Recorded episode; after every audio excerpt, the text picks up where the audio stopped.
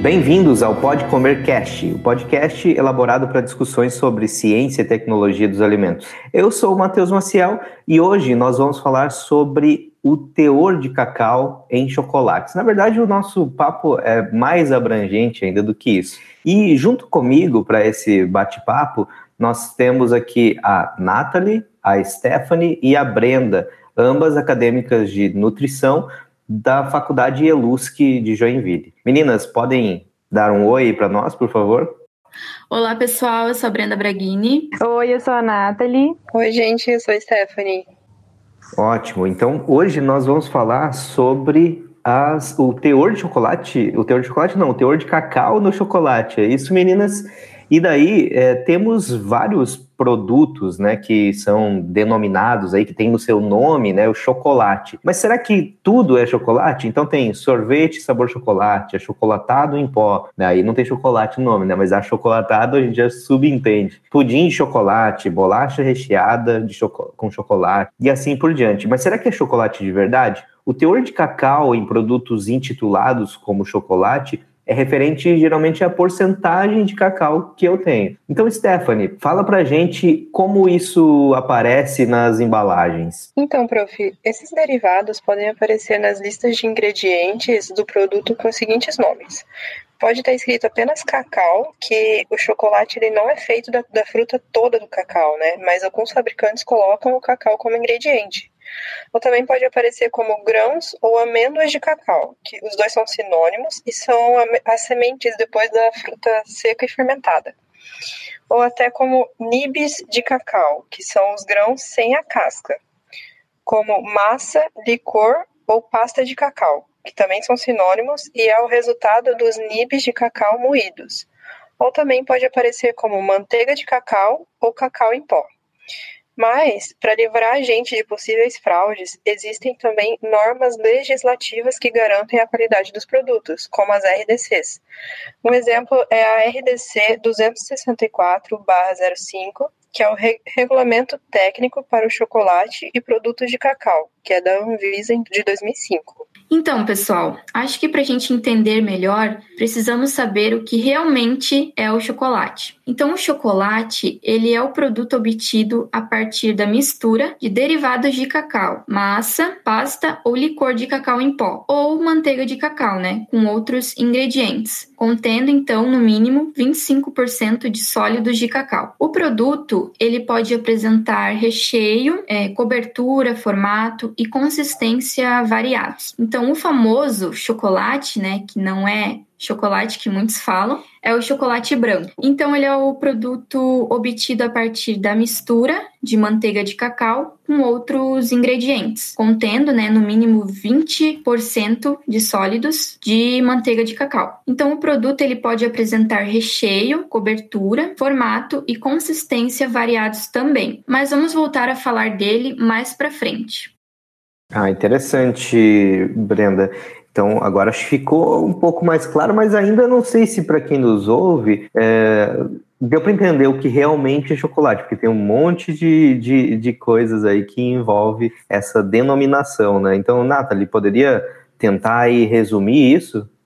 Então, prof, falando de uma forma mais resolvida em números, que é mais essa linguagem, é, a porcentagem mínima de cacau em um produto para ser chamada de chocolate no Brasil, ela é de 25%, o que é bem pouco, porque na Europa ela é de 35%. Mas então, diante de tudo que isso a Brenda falou, será que a gente pode considerar o chocolate branco é, realmente chocolate, já que ele não vai o cacau na sua composição? Tudo vai depender da, do teor da manteiga de cacau. Se for um teor, um teor ali de, de 20%, sim. Mas a Brenda ela vai explicar um pouco, é, um pouco melhor pra gente agora. Então, pessoal, o chocolate branco, é, apesar de não conter cacau em sua composição, ele deve conter no mínimo 20% de manteiga de cacau e 14% de matéria seca do leite. Já o chocolate ao leite, ele deve conter no mínimo 25% de cacau e 14% de matéria seca vinda do leite. E já o chocolate amargo, né, ou meio amargo, ele deve conter no mínimo 35% de cacau, dos quais 18% deve ser manteiga de cacau e 14% matéria seca de cacau sem gordura. Então, pessoal, em vista disso, a Anvisa ela determina que a composição é, do chocolate deve conter no mínimo 25% de cacau. Né? Produtos com menos de 20% de cacau devem ser classificados é, como composto sabor chocolate. Olha só, essa, essa denominação eu confesso que eu nunca vi. Composto sabor chocolate. Não, acho que talvez já, mas é algo que não é muito comum, né? É, porque não faz sentido alguém falar, ah, vou comer agora esse composto sabor chocolate, né?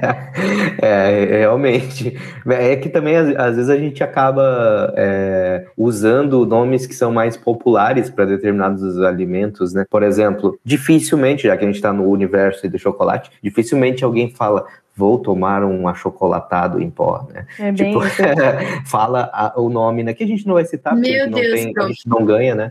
Não, não tem... Eu conheço alguém assim. Conhece? Eu conheço. Eu achava muito tem. estranho. Mas muito estranho. São, são, são, mais raros. Né? Eu vou tomar um leite com chocolate. Nossa. Leite com chocolate? Aham. Interessante. Então, essa ideia de que chocolate branco é apenas gordura hidrolisada é mito, né, Stephanie? Então, prof, como a Brenda citou anteriormente, se for um chocolate que possua pelo menos 20% de manteiga de cacau, mais 14% da matéria seca do leite, ele pode sim ser chamado de chocolate branco.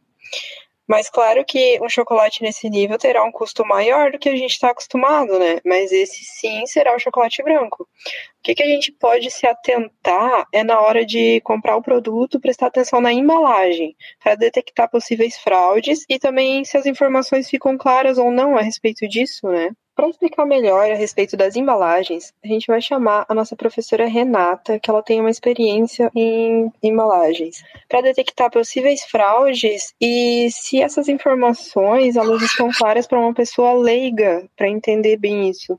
Em relação à rotulagem de chocolates, a gente pode verificar muitas vezes que a falta de informações ou informações pouco precisas.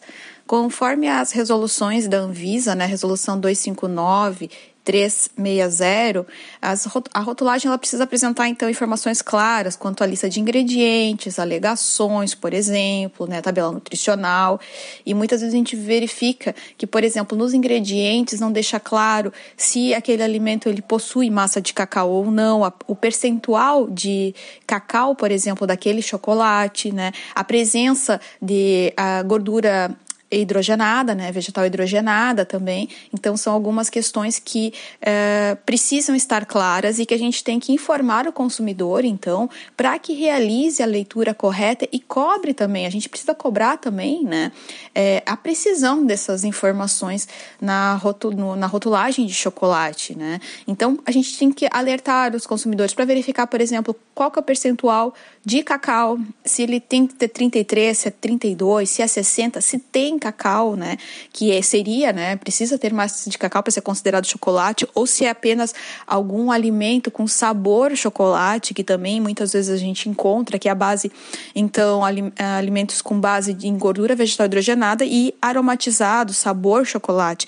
Então, essas questões precisam ser vistas, né, para que eh, a gente compre produtos de qualidade e não seja, então, enganado. Conforme o Código de Defesa do Consumidor também, é necessário, é direito do consumidor ter informações precisas sobre os alimentos, né? Então, sobre tudo. Então, é, a gente tem. Sempre é bom ouvir alguém que tem experiência no assunto, né? É interessante isso, né? Tem várias situações aí que podem ser utilizadas como, como fraude, né? Que podem ser consideradas fraudes aí, que estão ali apenas na rotulagem, em uma maneira aí de, né, como a professora Renata mencionou, em algumas maneiras que podem é, enganar o consumidor, né, com alegações que não são precisas. É isso, Nathalie? Isso, isso mesmo, prof. E assim, é, essa questão do chocolate ser ou não benéfico à saúde, tudo vai depender também dos resultados. Se é para a gente poder ter esses resultados positivos e ele ser um alimento saudável, ele é necessário que o teor de cacau presente seja bem alto, pois com os níveis altos de cacau, aumentam todas as propriedades do cacau, aumentam todo, todo o valor das propriedades do cacau e também os compostos fenólicos. É, porém, esse aumento, como, como citado antes, ele faz com que o cacau não seja, o chocolate, desculpa, não seja tão acessível para a gente e que, o, que o produto se torne realmente mais caro para o consumidor. Então, chocolates com concentrações menores de cacau, que são os ao leite, que a gente conhece, né? Eles costumam ter quantidades grandes de açúcar e gordura. E isso, quando a gente consome é, desenfreadamente, ele vai acabando é, se tornando prejudicial e pode é, impulsionar também um ganho de peso, gerando algumas comorbidades como dislipidemias, diabetes, hipertensão e outras doenças crônicas não transmissíveis. Então, pessoal, complementando né, um pouco do que a Nathalie falou, se esse chocolate ele possuir um nível alto de cacau, é, ele é rico em tirosina, né, que é uma substância que estimula não só a liberação de endorfina, mas também como serotonina e dopamina. Né? Então, aí isso explica a, a sensação né, de prazer que temos quando comemos chocolate. Então, sim, né? É verdade. E além disso, pessoal, o chocolate ele também é um alimento rico em flavonoides, né? O que é flavonoides? É uma substância que é antioxidante. Né? Isso quer dizer que ela combate a oxidação das células e o seu envelhecimento. Legal, lembrando que, que a tirosina ela é um aminoácido não essencial, né, e que está presente ali. Então, se é um aminoácido não essencial, a gente produz, né, mas lógico que ela também tem esse papel estimulante, né, que é, como a Brenda falou. Bom, mas é, nós vamos já nos encaminhando para o final desse episódio, onde a gente falou um pouco aí sobre o chocolate, sobre esse mundo de, de denominações que podemos ter e regras. Vimos então que, de fato, o chocolate branco, se ele respeita as porcentagens de de sólidos de, de cacau, da manteiga de cacau, é, de acordo com o que rege a, a legislação, né, a RDC número 264, nós teremos então um produto que pode sim ser chamado de chocolate, né? E, e claro, né, para que eu tenha mais sólidos provenientes do cacau, eu sempre vou buscar aqueles chocolates que têm a porcentagem maior. Porque isso é legal também a gente falar, né, meninas? Porque eu acho que não é claro para todo mundo quando a gente vê lá ah, chocolate 70%, 50%. 80%, né, aqueles mais com porcentagem mais alta. O que seria isso, né? Isso seria Esse, esse de 80% é só para os fortes, hein? Exato. É, também tem essa questão de sensorial, acredito que você está falando, né, Nathalie, que é bem Sim. amargo, né? Isso. Ah, então, eu amo.